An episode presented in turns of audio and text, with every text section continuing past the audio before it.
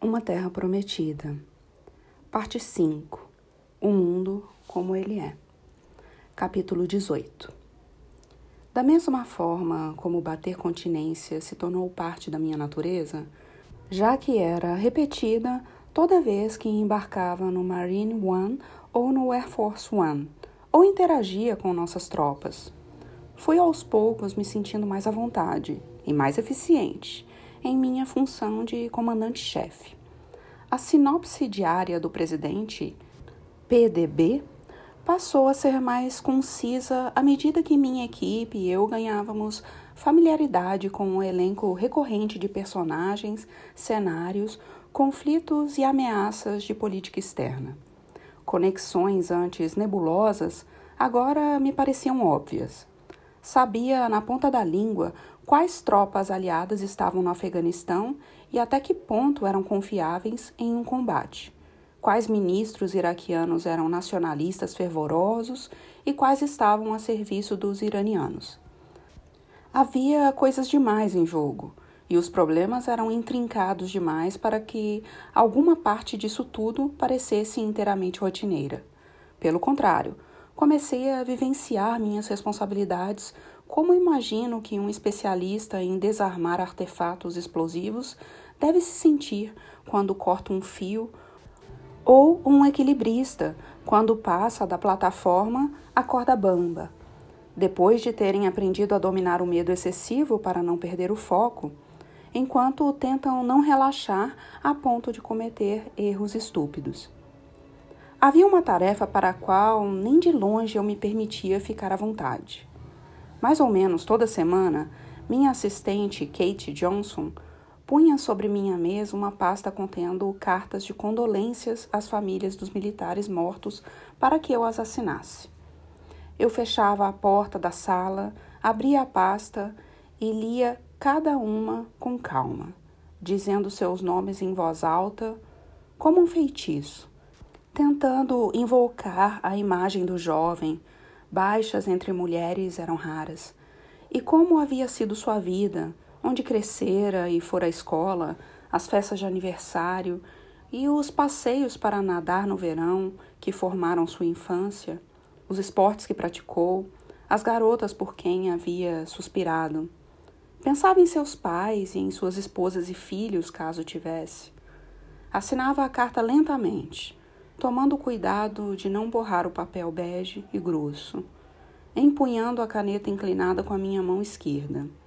Se a assinatura não saísse como eu queria, mandava imprimi-la outra vez, sabendo muito bem que nada que fizesse seria bom o bastante. Eu não era o único a mandar essas cartas. Bob Gates também se correspondia com as famílias dos mortos no Iraque e no Afeganistão embora raramente ou nunca conversássemos a respeito. Gates e eu desenvolvemos uma forte relação de trabalho. Fazíamos reuniões regulares no salão oval e eu o achava prático, equilibrado e direto. Uma característica rara e bem-vinda, com uma confiança tranquila, tanto para defender seus pontos de vista, como para mudar de ideia vez ou outra. A forma habilidosa como conduziu o Pentágono me deixou propenso a ignorar as ocasiões em que também tentava me controlar. E ele não tinha medo de enfrentar as vacas sagradas do Departamento de Defesa, inclusive tentando conseguir cortes no orçamento. Às vezes dava suas alfinetadas, sobretudo em meus subalternos mais jovens na Casa Branca. E as nossas diferenças de idade criação, experiência e orientação política impediam que fôssemos amigos de fato. Mas um reconhecia no outro uma ética de trabalho e um senso de dever comuns. Não apenas com a nação que nos incumbira de mantê-la a salvo, como também como os soldados, cuja coragem testemunhávamos diariamente, assim como as famílias que deixaram para trás. O fato de que, na maioria das questões de segurança nacional, nossas opiniões estivessem alinhadas também ajudava. No início, do segundo semestre de 2009, por exemplo, Gates e eu compartilhávamos de um otimismo cauteloso a respeito dos acontecimentos no Iraque. Não que a situação por lá fosse auspiciosa. A economia iraquiana estava em frangalhos. A guerra destruíra grande parte da infraestrutura básica do país, enquanto os preços do petróleo despencando no mundo todo exauriam o orçamento nacional. E, devido a um impasse parlamentar, o governo local tinha dificuldade em levar a cabo as tarefas mais básicas. Durante minha breve visita ao país em abril, eu dera ao primeiro-ministro Malik sugestões de como poderíamos adotar as reformas administrativas necessárias e abrir um diálogo mais efetivo com as facções sunita e curda do Iraque. Ele fora educado, mas permanecera na defensiva. Pelo jeito, não era um estudioso do federalista número 10 de Madison de seu ponto de vista, os xiitas no Iraque eram maioria.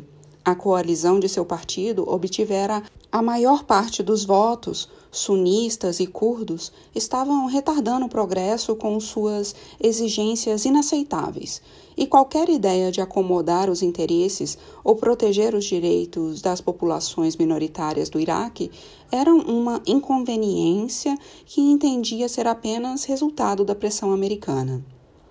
A conversa foi um útil lembrete de que somente eleições não bastam para produzir uma democracia funcional. Enquanto o Iraque não encontrasse uma maneira de fortalecer suas instituições civis e seus líderes não desenvolvessem o hábito de fazer concessões, o país continuaria a sofrer.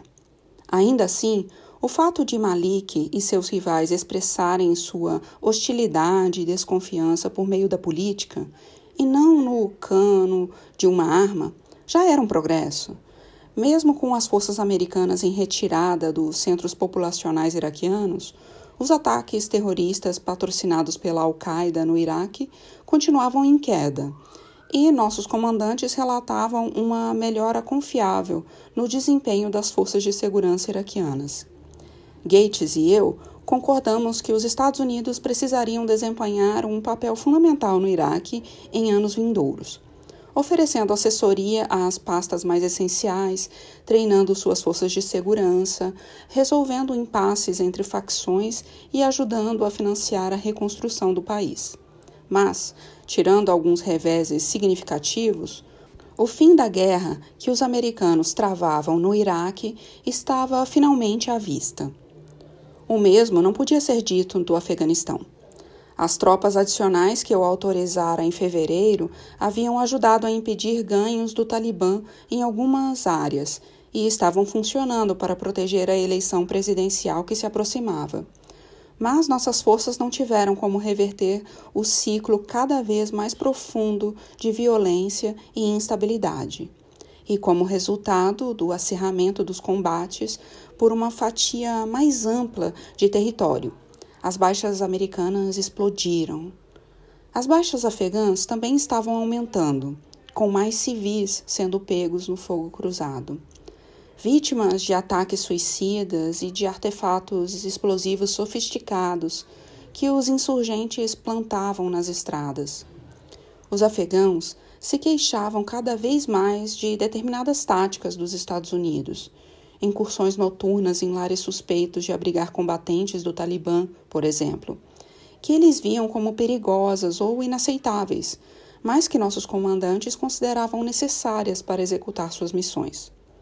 No fronte político, a estratégia de reeleição do presidente Karzai consistia sobretudo em comprar os poderosos locais intimidar os adversários e agir com astúcia para jogar as várias facções étnicas umas contra as outras.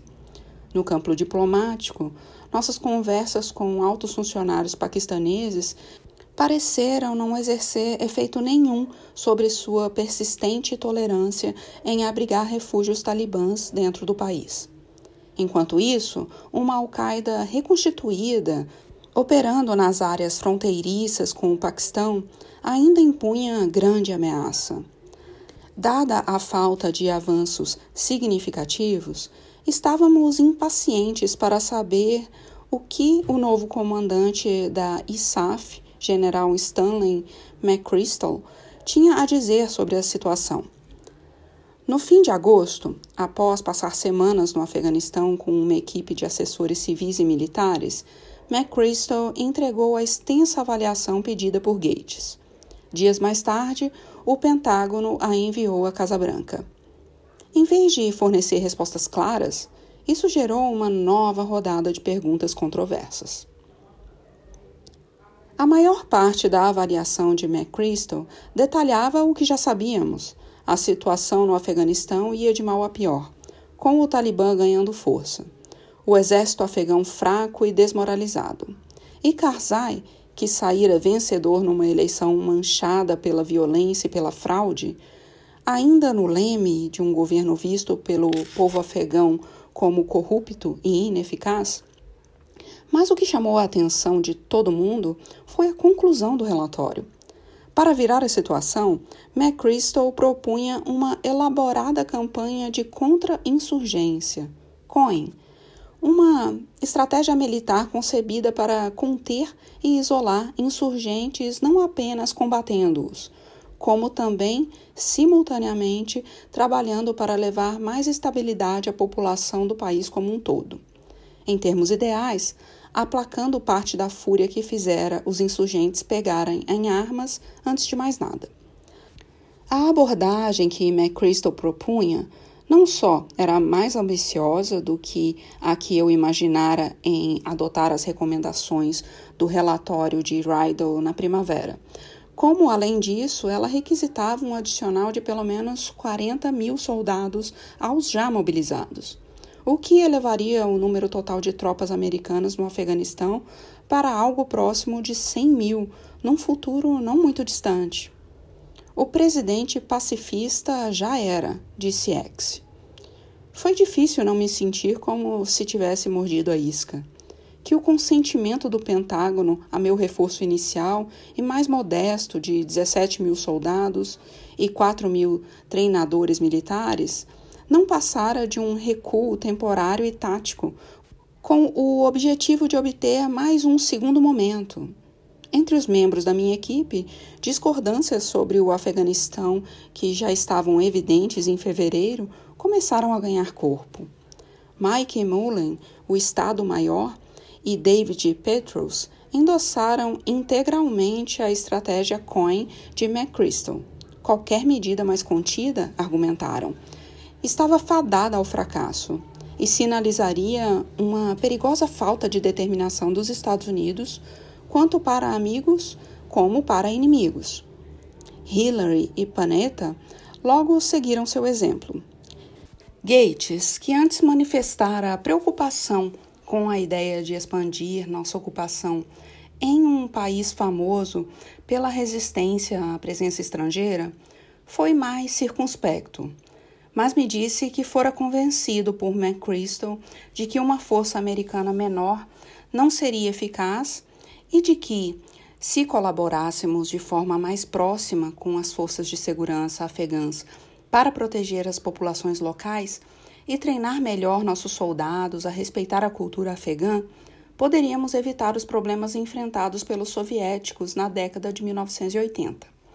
Enquanto isso, Joe e uma considerável quantidade de funcionários do NSC viam a proposta de McChrystal apenas como a mais recente tentativa por parte de militares beligerantes de arrastar ainda mais o país para um exercício inútil e muito dispendioso de construção de uma nação, quando podíamos e deveríamos estar estritamente focados nos esforços antiterroristas contra a Al-Qaeda. Após ler as 66 páginas da avaliação de McChrystal, eu partilhava do ceticismo de Joe. Ao que me parecia, não havia uma estratégia clara de saída. De acordo com o plano de McChrystal, levaríamos de 5 a 6 anos só para fazer a quantidade de soldados americanos voltar ao patamar em que já estava. Os custos eram assombrosos, pelo menos um bilhão de dólares para a mobilização de cada mil soldados adicionais. Os homens e as mulheres de nossas Forças Armadas, alguns servindo pela quarta ou quinta vez após quase uma década de guerra, pagariam um preço ainda mais alto. E considerando a resiliência do Talibã e o caráter disfuncional do governo de Karzai, sem garantia de sucesso. Em seu endosso por escrito do plano, Gates e os generais admitiam que nenhuma missão militar americana, por maior que fosse, seria capaz de estabilizar o Afeganistão enquanto a corrupção generalizada e a expoliação do povo continuarem a caracterizar o sistema de governo do país. Para mim, não havia a menor possibilidade de essa condição ser atendida num futuro próximo. Mesmo assim, algumas duras verdades me impediam de rejeitar o plano de McChrystal logo de cara. A situação era insustentável. Não podíamos permitir que o Talibã voltasse ao poder e precisávamos de mais tempo para treinar melhor as forças de segurança afegãs e erradicar por completo a Al-Qaeda e sua liderança. Por mais confiança que tivesse em minha capacidade de julgamento, eu não podia ignorar a recomendação unânime de generais experientes que haviam conseguido recuperar parte da estabilidade no Iraque e estavam enfrentando o calor da batalha no Afeganistão.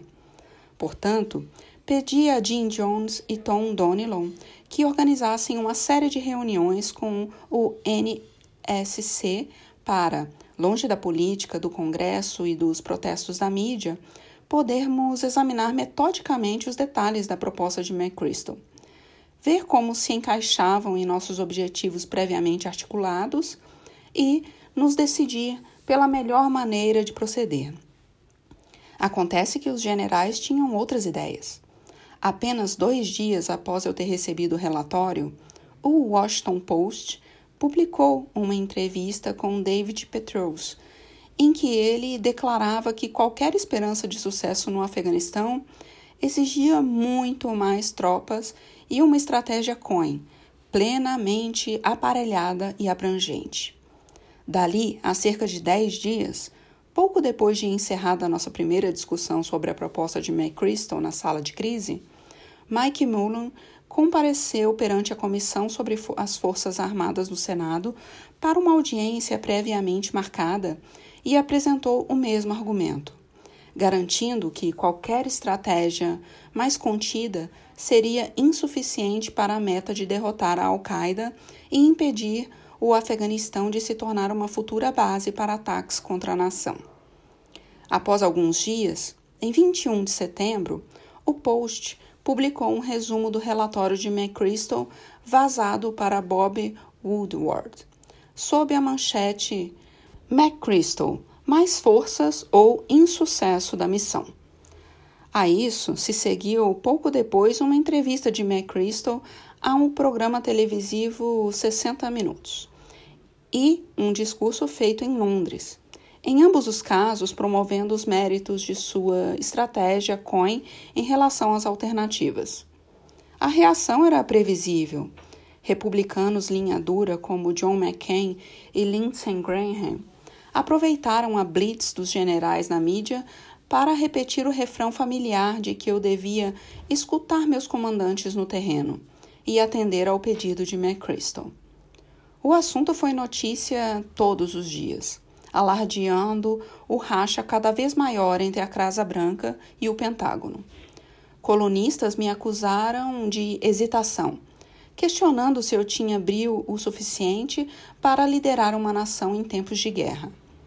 Rain comentou que, em todos os seus anos em Washington, nunca vira o Pentágono orquestrar tamanha campanha pública para cercear um presidente. Biden foi mais sucinto. É uma puta de uma afronta. Concordei. Dissidências em minha equipe vazando para a imprensa estavam longe de ser um fato inédito mas foi a primeira vez em meu governo que senti como se toda uma agência sob meu comando trabalhasse com uma agenda própria. Decidi que também seria a última. Pouco após o depoimento de Mullen ao Congresso, eu o convoquei junto com Gates ao Salão Oval. Muito bem, falei, após sentarmos e eu lhes oferecer café. Não fui claro que eu queria tempo para examinar a avaliação de McChrystal? Ou o Pentágono simplesmente tem uma falta de respeito inerente por mim? Os dois demonstraram desconforto no sofá. Como de costume, quando estou zangado, não ergui o tom de voz. Desde o dia em que tomei posse, continuei, tenho feito de tudo para criar um ambiente em que a opinião de todo mundo seja ouvida.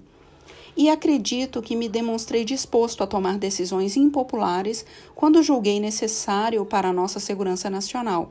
Não é, Bob? Sim, senhor presidente, disse Gates. Muito bem. Quando determinei um processo para decidir se devo enviar dezenas de milhares de novos soldados para uma zona de guerra letal ao custo de centenas de bilhões de dólares, e vejo meus principais líderes militares sabotando esse processo para defender sua posição em público, sou obrigado a questionar algumas coisas. Será que é por acharem que entendem a situação melhor do que eu e não quererem perder tempo respondendo às minhas perguntas? Por eu ser novo e não ter servido o exército? Por não gostarem de minha figura política? Fiz uma pausa, deixando a indagação no ar. Mullen limpou a garganta. Acho que falo por todos os seus oficiais comissionados, senhor presidente, disse quando digo que temos o maior respeito pelo senhor e pelo governo. Assenti com a cabeça. Bem, Mike, falei, vou acreditar em sua palavra. E dou minha palavra de que vou tomar a decisão sobre a resposta de Stan com base nos conselhos do Pentágono e no que acredito que sirva melhor aos interesses do país. Mas, até lá, completei, me curvando para a frente para enfatizar o que dizia. Eu gostaria que meus assessores militares parassem de me dizer o que preciso fazer na primeira página do jornal. Acha justo? Ele concordou que era. Passamos a outros assuntos.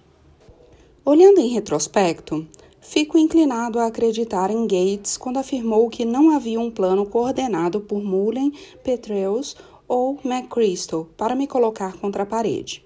Embora ele admitisse posteriormente ter ouvido de fonte confiável que alguém no Estado-Maior de McChrystal vazara o relatório do general para Woodhard. Sei que todos os três eram motivados por uma convicção sincera de que sua posição era correta e de que consideravam parte de seu código de conduta como oficiais do Exército fornecer uma avaliação honesta nos depoimentos públicos ou pronunciamentos à imprensa sem considerar as consequências políticas. Gates se apressou em me lembrar que a falta de papas na língua de Mullen também irritara o presidente Bush. E tinha razão em seu argumento de que, com frequência, os altos funcionários da Casa Branca eram igualmente culpados em tentar usar a imprensa para manipulações de bastidores. Mas acho também que o episódio era ilustrativo de como o exército se acostumara a ter tudo de bandeja durante o período Bush e de até que ponto decisões fundamentais sobre as políticas públicas, sobre a guerra e a paz, as prioridades orçamentárias dos Estados Unidos, as metas diplomáticas e o possível favorecimento de outros valores em detrimento da segurança, haviam sido continuamente transferidos para o Pentágono e para a CIA era fácil ver os fatores por trás disso. O impulso, após o 11 de setembro, de fazer o que fosse necessário para deter os terroristas e a relutância da Casa Branca em fazer questionamentos difíceis que pudessem ser vistos como inconvenientes. Um exército obrigado a consertar a confusão resultante da decisão de invadir o Iraque uma opinião pública que tinha motivos para ver os militares como mais competentes e confiáveis do que os civis responsáveis por elaborar as políticas públicas.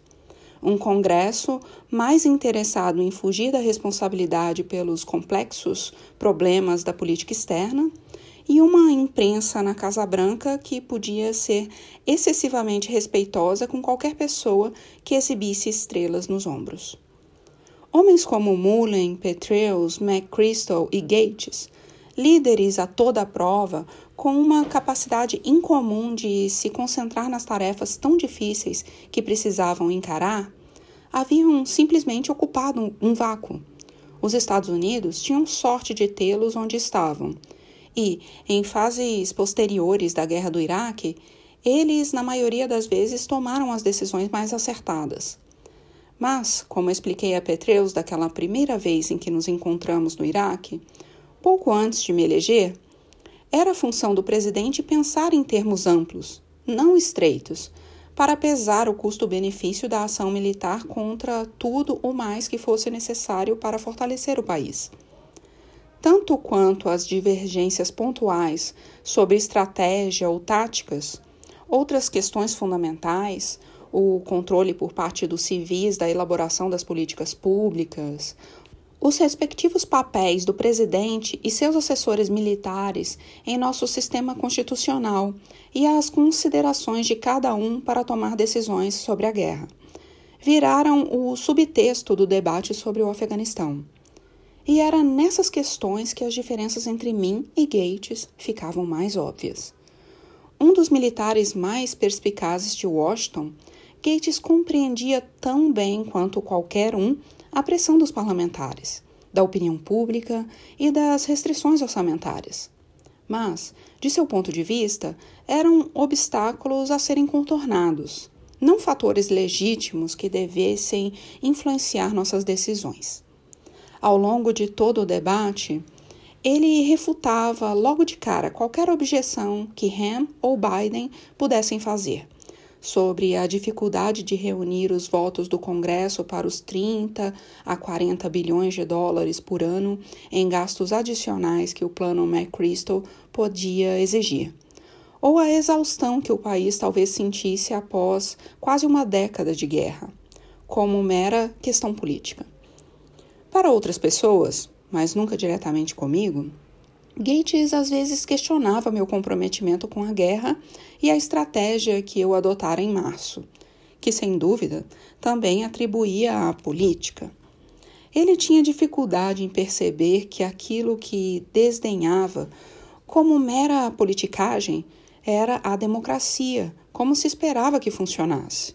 Que nossa missão tinha de ser definida não apenas pela necessidade de derrotar um inimigo, mas também pela necessidade de assegurar que o país não esgotasse seus recursos no processo.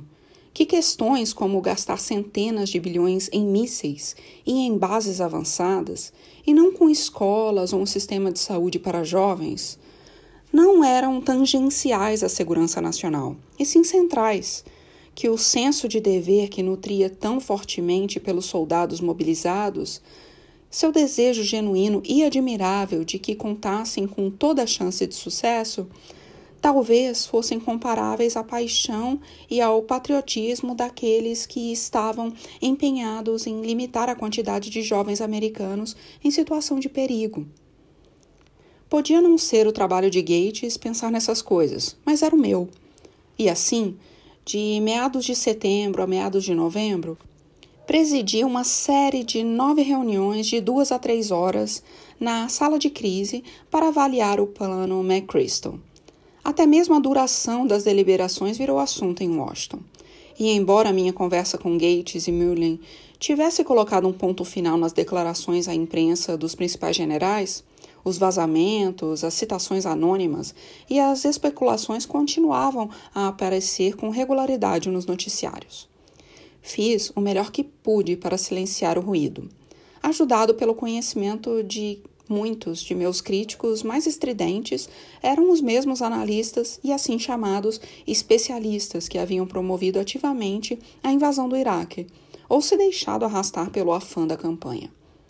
Inclusive, um dos principais argumentos para a adoção do plano de McChrystal eram suas similaridades com a estratégia Cohen que Petreus usara durante o grande incremento de tropas americanas no Iraque em 2007.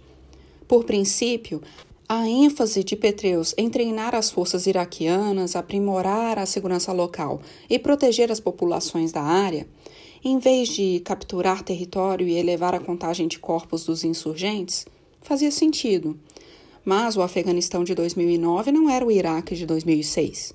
Os dois países representavam circunstâncias diferentes que exigiam soluções diferentes.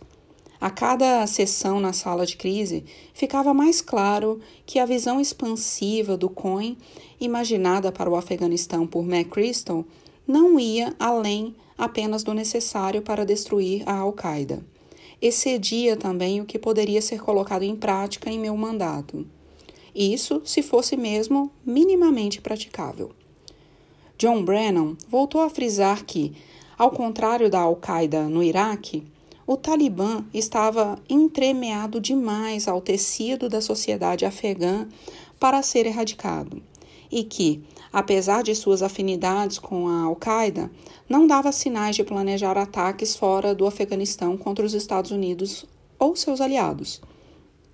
Nosso embaixador em Cabul, o ex-general Carl Eikenberry, duvidava que o governo local pudesse ser reformado e temia que uma grande leva de soldados, a maior americanização da guerra, tirariam toda a pressão de Karzai para entrar na linha. O prolongado cronograma de McChrystal, tanto para instalar como para retirar as tropas, parecia menos um incremento ao estilo do Iraque do que uma ocupação de longo prazo, levando Biden a perguntar por quê com a Al-Qaeda no Paquistão, combatida quase exclusivamente por drones, deveríamos envolver 100 mil soldados na reconstrução do país vizinho. Na minha frente, pelo menos, McChrystal e os outros generais responderam de bom grado a cada um desses questionamentos, em alguns casos de forma convincente, mas em outros nem tanto. Embora mostrassem paciência e boas maneiras, era difícil para eles esconder sua frustração por ver seu julgamento profissional contestado, em especial por pessoas que nunca vestiram uma farda. Os olhos de McChrystal se apertaram quando, em mais de uma ocasião, Biden começou a explicar para ele o que era necessário para realizar operações antiterroristas bem-sucedidas. As tensões entre os funcionários da Casa Branca e o Pentágono cresceram com o pessoal do Conselho de Segurança Nacional se sentindo isolado por não ter acesso a informações atualizadas, e Gates espumando em silêncio com o que considerava um envolvimento constante e excessivo por parte do NSC. A animosidade respingou até nas relações internas dos departamentos. O vice-chefe do Estado-Maior, James Ross Cartwright, e o tenente-general Douglas Lute vice-conselheiro do NSC e principal conselheiro de guerra durante os dois últimos anos do governo Bush, que permanecera no cargo a meu pedido, veriam seu cartaz dentro do Pentágono cair no minuto em que concordaram em ajudar Biden a elaborar uma alternativa para o plano de McChrystal, menos focada no aumento de contingente e mais orientada ao combate ao terrorismo. Hillary, nesse interim, considerava as manobras evasivas de Eikenberry em canais oficiais do Departamento de Estado quase uma insubordinação e queria que fosse substituído. É justo dizer, portanto, que lá pela terceira ou quarta rodada de slides de PowerPoint, mapas de campo de batalha e vídeos entrecortados, sem falar na inevitável iluminação fluorescente no café ruim e num ambiente abafado, todo mundo estava farto do Afeganistão, de reuniões e um do outro. Quanto a mim, bem, senti o peso do cargo mais do que em qualquer outro momento desde que assumi a presidência. Tentei não demonstrar, mantendo uma expressão neutra ao fazer perguntas, tomar notas e ocasionalmente rabiscar nas margens do bloco que a equipe deixava na minha frente.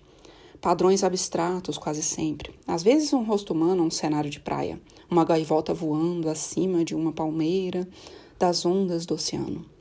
Mas, de vez em quando, minhas frustrações afloravam, em especial quando escutava alguém responder a uma pergunta complicada, recorrendo ao argumento de que mais soldados eram necessários para mostrar nossa determinação. O que isso quer dizer exatamente? Eu perguntava, às vezes num tom ríspido demais. Que continuávamos bancando as más decisões tomadas antes? Alguém achava que continuar insistindo no Afeganistão por mais dez anos ia impressionar nossos aliados e levar o medo a nossos inimigos? Mais tarde, eu comentaria com Denis que isso me lembrava a musiquinha sobre a velha que engoliu a aranha para pegar a mosca. Ela acaba engolindo um cavalo, falei. E morre, claro, complementou Denis. Às vezes, após uma dessas maratonas, eu caminhava à pequena casa da piscina perto do salão oval para fumar um cigarro e curtir o silêncio, massageando os nós das costas, dos ombros, do pescoço. Sinais de que havia passado muito tempo sentado, mas também de meu estado de espírito. Se ao menos a decisão sobre o Afeganistão fosse realmente uma questão de determinação, pensei. Apenas vontade e ferro e fogo. Isso fora verdade para Lincoln quando tentou salvar a União ou para Roosevelt após Pearl Harbor, com os Estados Unidos e o mundo enfrentando uma ameaça mortal de potências expansionistas. Em tais situações, era preciso arregimentar tudo que se tinha para travar uma guerra total. Mas, naquelas circunstâncias, as ameaças que enfrentávamos redes terroristas letais, mas sem Estado, nações perigosas, mas sem poderio tentando desenvolver armas de destruição em massa, eram reais, mas não punham em risco nossa existência. E, portanto, uma determinação sem visão de longo prazo era inútil, ou pior.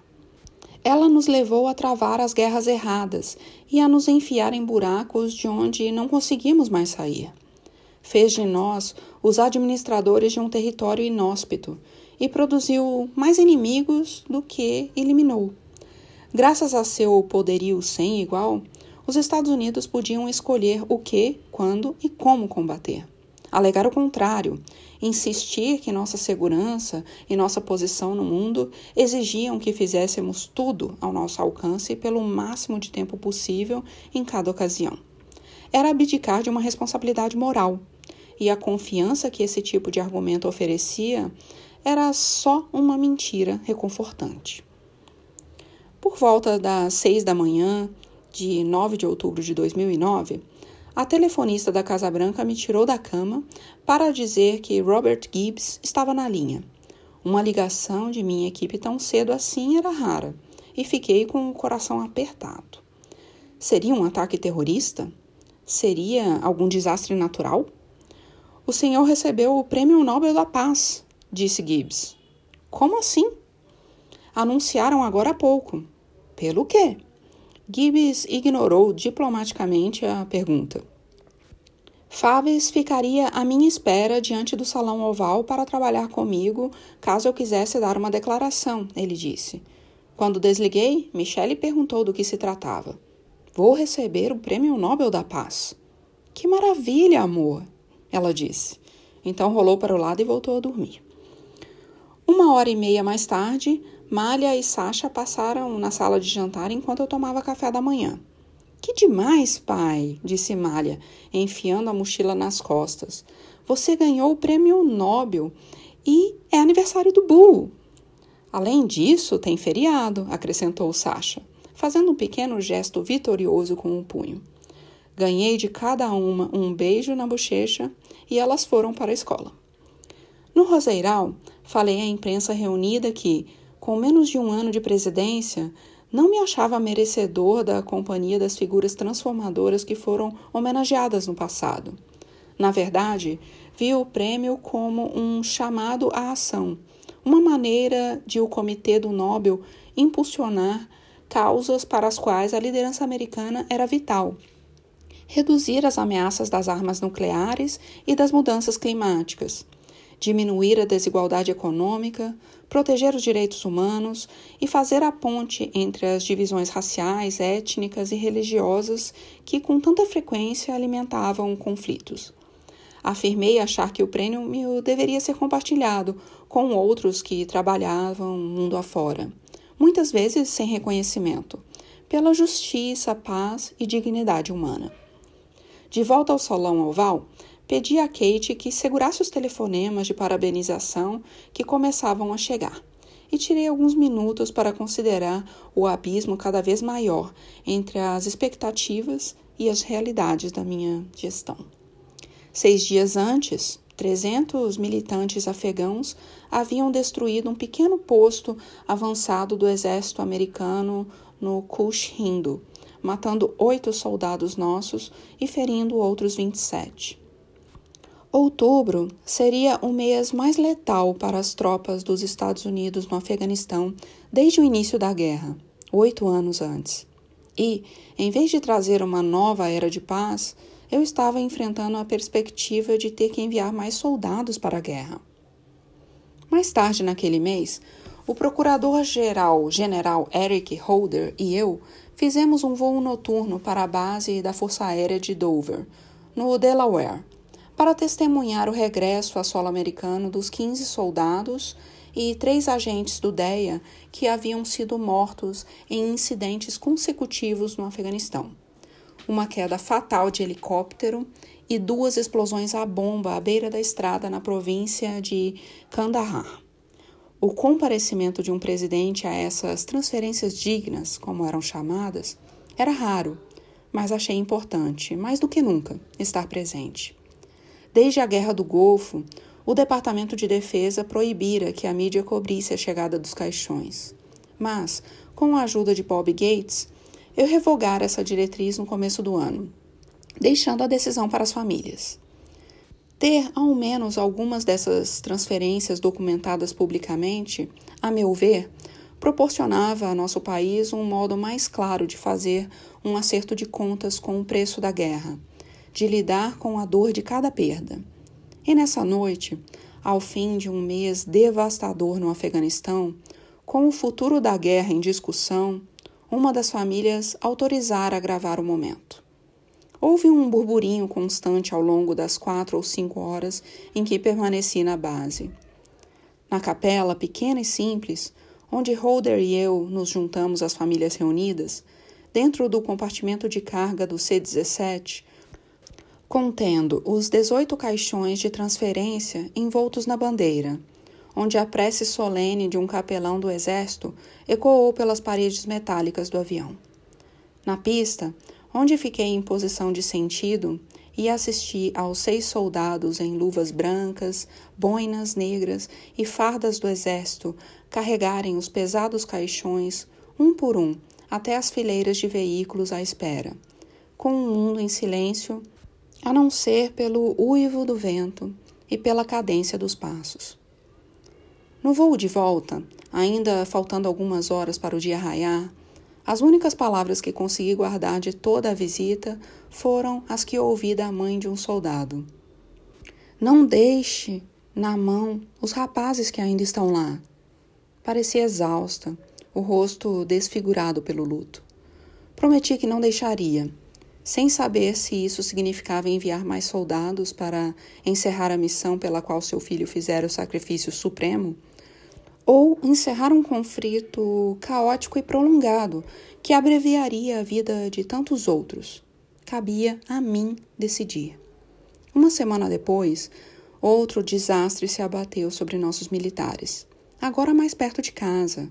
No dia 5 de novembro, um major do Exército dos Estados Unidos e psiquiatra chamado Nidal Hassan entrou em um prédio da base militar de Fort Hood, em Kylen, no Texas, sacou uma pistola semiautomática que comprara numa loja de armas local e abriu fogo, matando 13 pessoas e ferindo dezenas de outras antes de ser baleado e capturado por policiais da base.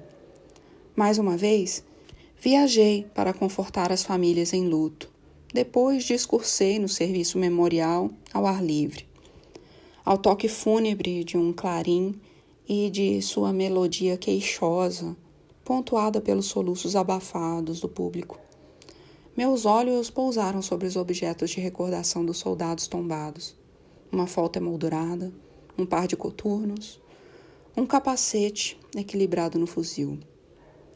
Pensei no que John Brennan e o diretor do FBI, Robert Mueller, me contaram sobre o episódio. Hassan muçulmano nascido nos Estados Unidos, com um histórico preocupante de comportamento errático, parecia ter se radicalizado na internet. No caso dele, havia buscado inspiração e se correspondido regularmente com um carismático religioso e emenita americano chamado Awar al-Awaki, líder de uma vasta base internacional de seguidores e que se acreditava a principal figura da filial cada vez mais ativa da Al-Qaeda no Iêmen. Segundo Mullen e Brennan, havia indícios de que o Departamento de Defesa, o FBI e a Força Tarefa Conjunta Antiterror foram todos alertados de algum modo para a possibilidade de Hassan enveredar para o radicalismo. Mas os sistemas de compartilhamento de informação entre agências falharam em ligar os pontos de maneira a prevenir a tragédia. Os elogios fúnebres terminaram. O toque do silêncio começou outra vez. Por todo o Fort Hood, imaginei soldados atarefados se preparando para a mobilização no Afeganistão e a luta contra o Talibã.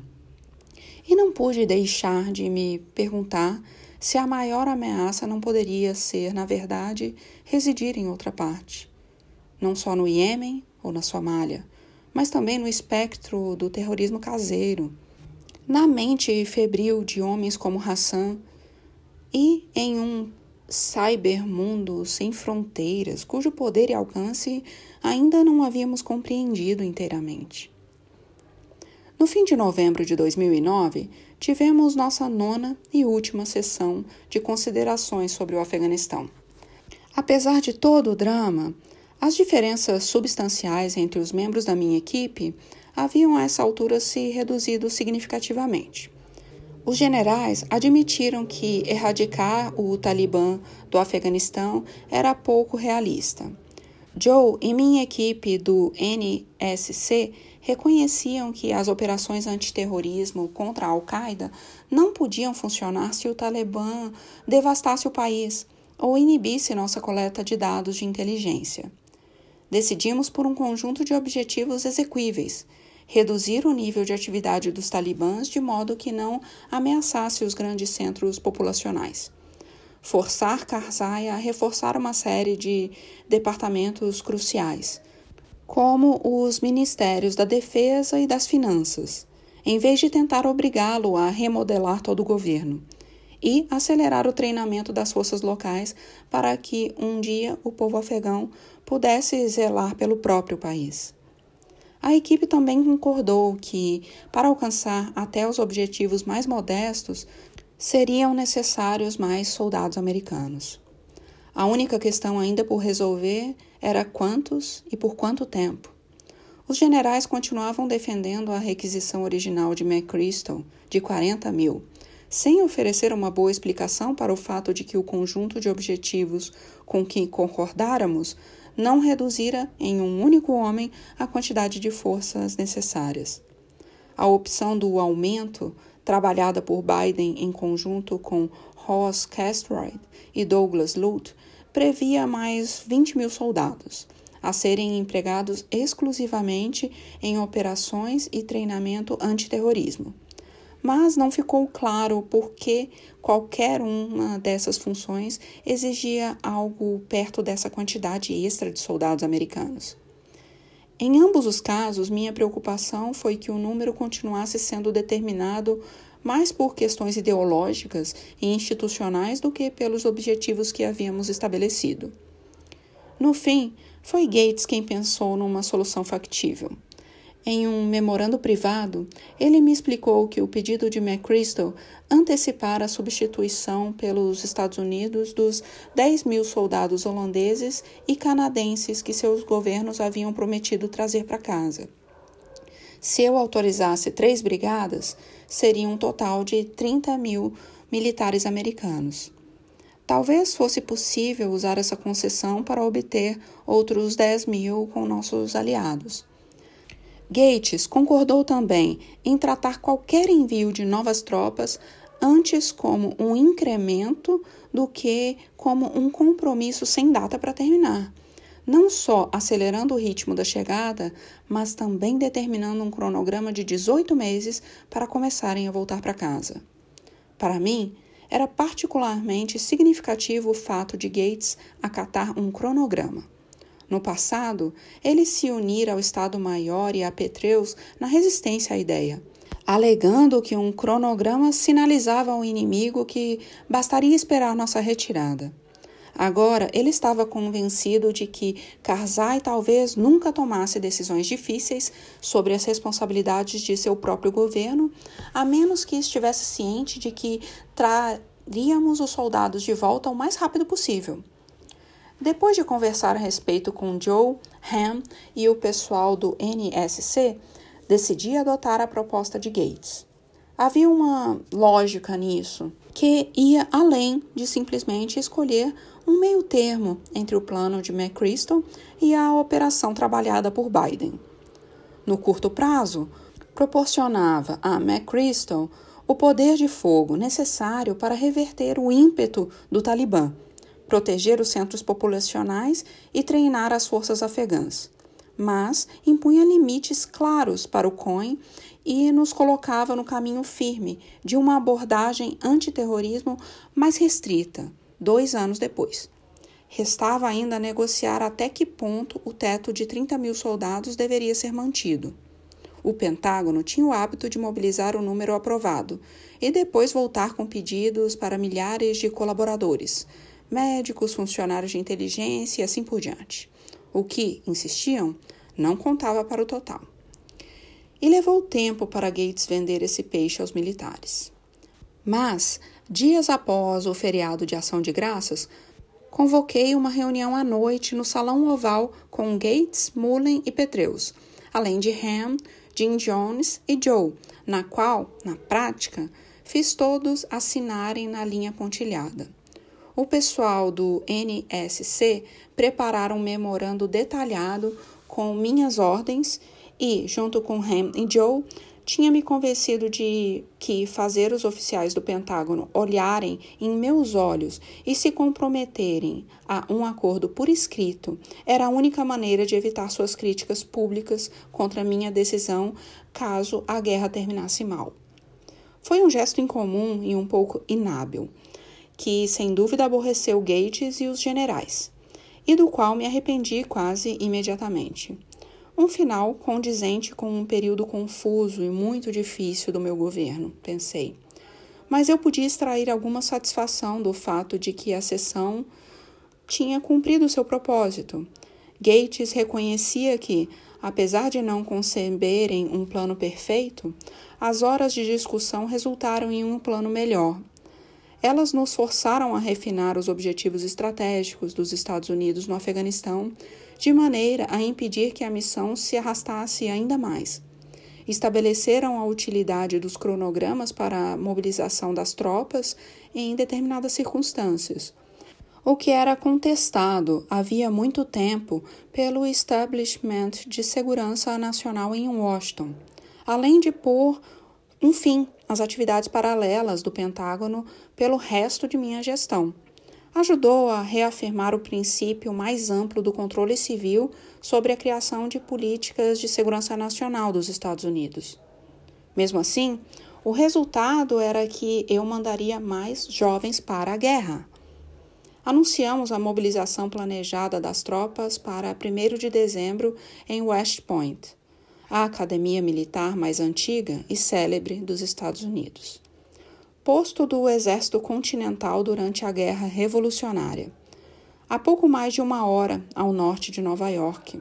É um lugar lindo, um conjunto de estruturas de granito mesclado de preto e cinza, dispostas como uma pequena cidade elevada entre colinas verdejantes, com vista para o amplo e sinuoso rio Hudson. Antes de meu discurso, fiz um tour com o superintendente de West Point e contemplei edifícios e instalações que haviam produzido alguns dos líderes militares mais condecorados da América: Grant e Lee, Penton e Eisenhower, MacArthur e Bradley, Westmoreland e Schwarzkopf. Era impossível não sentir deferência e se comover com a tradição representada por esses homens, com o serviço e o sacrifício que haviam ajudado a forjar uma nação, derrotar o fascismo e deter a marcha do totalitarismo. Por outro lado, também era necessário recordar que Lee comandara os esforços do exército confederado para manter a escravidão, e Grant supervisionara a matança das tribos indígenas, que MacArthur desafiara as ordens de Truman na Coreia com resultados desastrosos e Westmoreland ajudara a orquestrar uma escalada no Vietnã que deixaria cicatrizes em toda uma geração. Glória e tragédia, coragem e estupidez. Uma série de verdades não negava a outra. Pois a guerra era contraditória, assim como a história dos Estados Unidos. O grande auditório perto do centro do campus do West Point estava lotado quando cheguei, e, com exceção dos VIPs como Gates, Hillary e o Estado-Maior, o público era composto quase inteiramente de cadetes. Estavam uniformizados, farda cinza com detalhes pretos sobre um colarinho branco. A considerável proporção de negros, latinos, asiáticos e mulheres em suas fileiras era um testemunho vívido das mudanças ocorridas desde que a instituição formara sua primeira turma, em 1805. Quando subi no palco ao som da banda tocando a marcha cerimonial, os cadetes se levantaram e aplaudiram em uníssono. E olhando para seus rostos, tão sinceros e cheios de brilho da juventude, tão seguros de seu destino e ansiosos por defender seu país, senti meu coração tomado de um orgulho quase paternal. Só rezei para que eu e outros que os comandavam fôssemos dignos de sua confiança. Nove dias depois cheguei a Oslo para receber o Prêmio Nobel da Paz. A imagem dos jovens cadetes pesava minha mente. Em vez de ignorar a discrepância de receber o Prêmio Nobel da Paz enquanto ampliava uma guerra, decidi fazer disso o tema central de meu discurso. Com a ajuda de Ben Rhodes, e Samantha Power redigiam um primeiro esboço, me inspirando nos escritos de pensadores como Reinhold, Niebuhr e Gandhi, para organizar meu argumento. Que a guerra é terrível e às vezes necessária. Que conciliar ideias aparentemente contraditórias exige que a comunidade de nações desenvolva padrões mais elevados, tanto para justificar como para conduzir uma guerra e que, para evitar a guerra, é necessária uma paz justa, fundada em um compromisso comum de liberdade política, respeito pelos direitos humanos e estratégias concretas para expandir a oportunidade econômica no mundo. Terminei escrevendo o discurso de madrugada, a bordo do Air Force One, enquanto Michelle dormia em nossa cabine. Meus olhos cansados se afastando da página de vez em quando para observar o luar espectral sobre o Atlântico. Como tudo na Noruega, a cerimônia do Nobel, realizada sob as luzes brilhantes de um auditório com centenas de pessoas, foi de sóbria austeridade. Houve uma adorável apresentação da jovem jazzista Esperança Spalding, uma introdução feita pelo presidente do Comitê do Nobel e depois meu discurso. Tudo encerrado em cerca de 90 minutos. Minha fala foi bem recebida, até por alguns analistas conservadores, que comentaram sobre minha disposição em lembrar aos europeus os sacrifícios feitos pelas tropas americanas na garantia de décadas de paz. Nessa noite, o Comitê do Nobel deu um jantar de gala em minha homenagem, na qual sentei ao lado do rei da Noruega um senhor idoso e agradável que me contou sobre suas viagens de veleiro aos fiordes de seu país. Minha irmã Maia, junto com amigos como Marty e Anita, viajaram para se juntar a nós. E todos pareciam muito sofisticados, bebericando champanhe, experimentando carne de alce e depois dançando ao som de uma orquestra de swing surpreendentemente boa. O que não saiu da minha memória, porém, foi a cena ocorrida antes do jantar, no hotel. Michelle e eu havíamos acabado de nos vestir quando Marvin bateu na porta e disse para olharmos por nossa janela, no terceiro andar. Puxando as venezianas, vimos milhares de pessoas reunidas ao crepúsculo, congestionando a rua estreita mais abaixo. Todos seguravam uma vela acesa, o modo tradicional na cidade de expressar apreciação pelo ganhador do Prêmio da Paz naquele ano. Foi uma visão mágica, como se uma parte do céu estrelado tivesse descido ao chão. E, quando Michele e eu nos curvamos para acenar, o ar soprando o frescor da noite em nosso rosto, a multidão a nos saudar entusiasticamente, não pude deixar de pensar na batalha diária que continuava a consumir o Iraque e o Afeganistão, e na crueldade, no sofrimento e na injustiça com que meu governo ainda mal começara a lidar.